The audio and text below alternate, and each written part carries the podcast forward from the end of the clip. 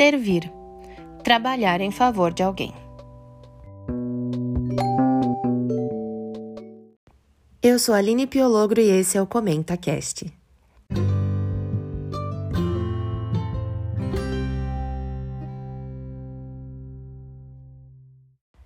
Já tem uns dias que eu tava pensando no assunto que nós vamos conversar aqui rapidamente hoje, e aí eu encontrei um artigo na internet que eu achei que veio a calhar e deu assim uma luz maior porque eu tava pensando. Tem uma pergunta que eu acho que vai ajudar muito na compreensão do que a gente vai conversar, que é assim: quando as pessoas pensam em você, elas veem alguém que ama servir ou alguém que quer ser servido? Talvez uma pergunta difícil de tê-la assim bem clara na prática. E aí o que eu te diria? Pense na última situação que você teve aí nessa questão do servir ou pedir um favor. Foi você pedindo o favor ou foi alguém pedindo um favor para você? Ou melhor, foi você fazendo um favor para alguém, mesmo que essa pessoa não tenha pedido, ou foi alguém fazendo um favor para você. Pense bem, e aí eu acho que vai ficar um pouco mais fácil de nós entendermos na prática se somos pessoas que estamos sempre dispostas a servir, ou vou até melhorar essa frase, né? Porque a gente pode estar disposto a fazer muita coisa e não chegar a fazer, né? Então, melhor do que estar disposto, é, somos pessoas que servem e que estão prontas ali, sempre atentas à necessidade das outras pessoas para fazer algo por elas sem que elas peçam, ou e, né, na verdade, sem que elas peçam e sem esperar nada em troca, ou somos nós que sempre estamos esperando que as pessoas façam algo pela gente.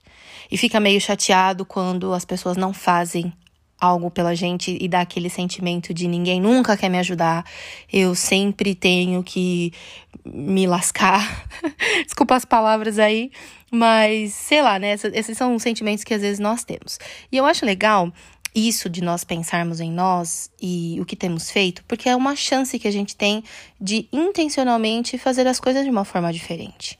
Se a gente for olhar na Bíblia, esse artigo de onde eu tirei boa parte da, da inspiração, né? Na verdade, eu tive a ideia, mas faltava uma inspiração, traz alguns textos bíblicos e eu vou te convidar a dar uma olhadinha neles comigo. O primeiro deles está lá em Mateus, capítulo 20, verso 32. Mateus, capítulo 20, verso 32. E diz assim: cadê, cadê? Aqui.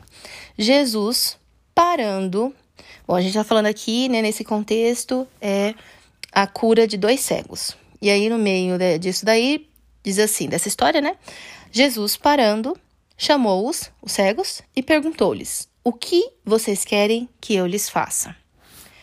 Muito bem. Próximo texto, Marcos capítulo 10, verso 36 e depois o verso 51.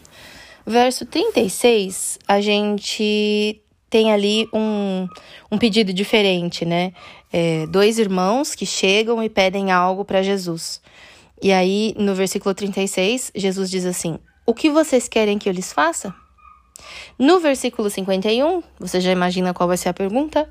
É, a gente já tem aí uma outra historinha, que na verdade é a mesma lá de Mateus, mas aqui menciona, né, uma pessoa específica, o cego Bartimeu, e aí tem a pergunta que a gente já leu em Mateus, mas que é: O que você quer que eu lhe faça? E aí o cego responde: Mestre, eu quero ver. E o último é lá em Lucas, está em Lucas capítulo 18, verso 41. Lucas 18, 41. E aí, você também já sabe, né? Essa também é, é na verdade, um recontar da história do cego. É, e Jesus pergunta: O que você quer que eu lhe faça?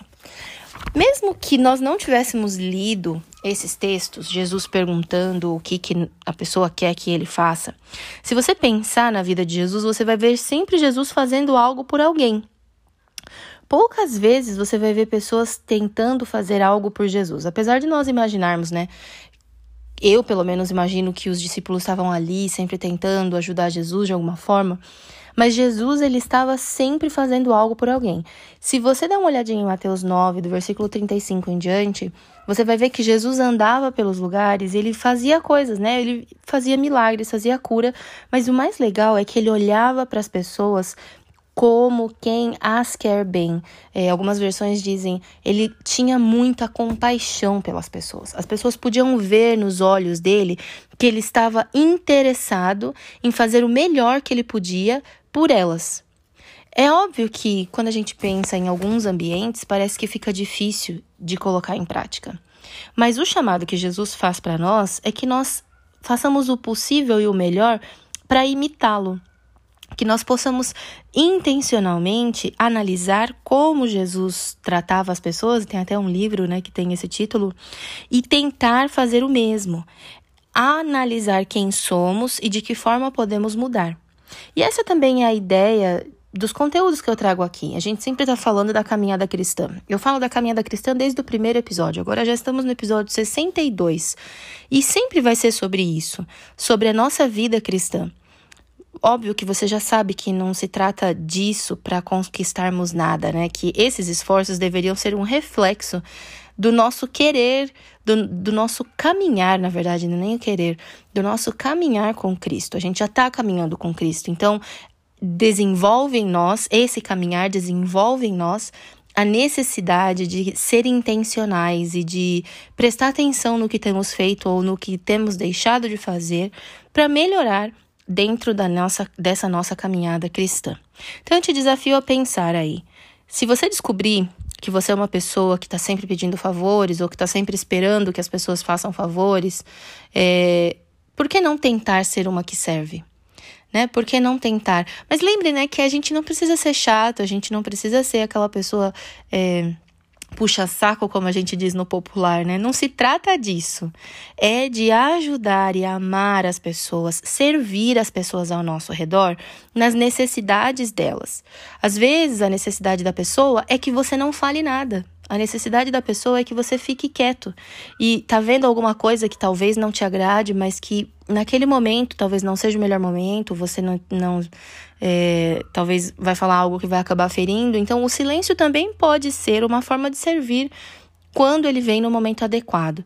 Então, pensar em tudo isso, em como nós podemos servir no sentido que Jesus dava para esse serviço, que era o amar as pessoas e atender às necessidades dela. O que você pode fazer para melhorar nisso? Eu também vou pensar nisso e através do poder do Espírito Santo e com muita oração, eu tenho certeza que a gente pode melhorar e fazer com que a nossa caminhada se torne mais fácil, tanto para nós quanto para as pessoas que estão ao nosso redor. A gente conversa no próximo episódio. Tchau!